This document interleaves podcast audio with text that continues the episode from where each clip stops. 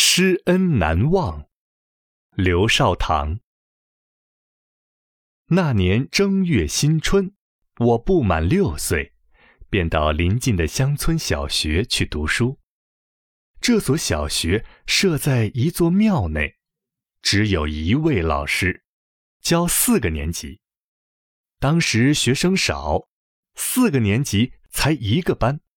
老师姓田。十七岁就开始教书了，他口才、文笔都很好。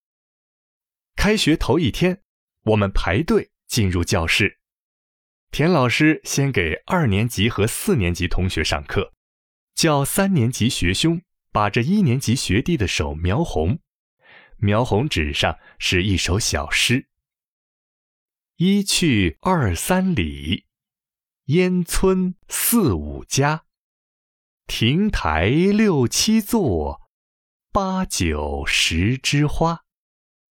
田老师给一年级上课了，他先把这首诗念一遍，又连起来讲一遍，然后编出一段故事，娓娓动听的讲起来。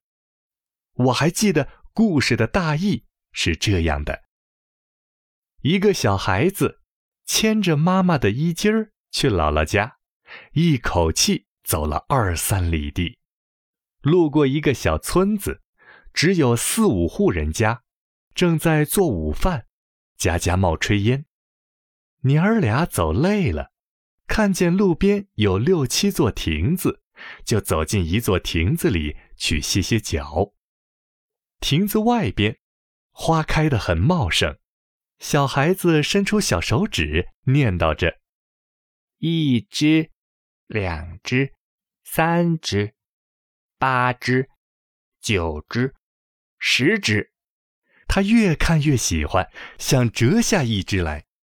妈妈拦住了他，说：“你折一只，他折一只，后边歇脚的人就看不到花了。”后来这儿的花越开越多，数也数不过来，变成了一座大花园。我听得入了迷，恍如身临其境。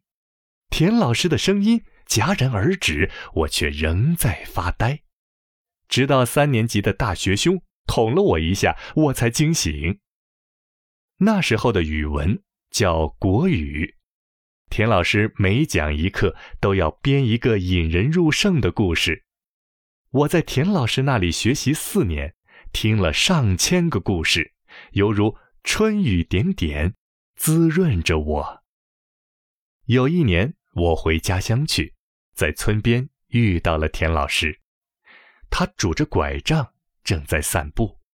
我仍然像四十年前的小学生那样，恭恭敬敬地向他行礼。谈起往事，我深深感谢老师在我那幼小的心田里播下知识的种子。十年树木，百年树人。老师的教诲之恩，我终生难忘。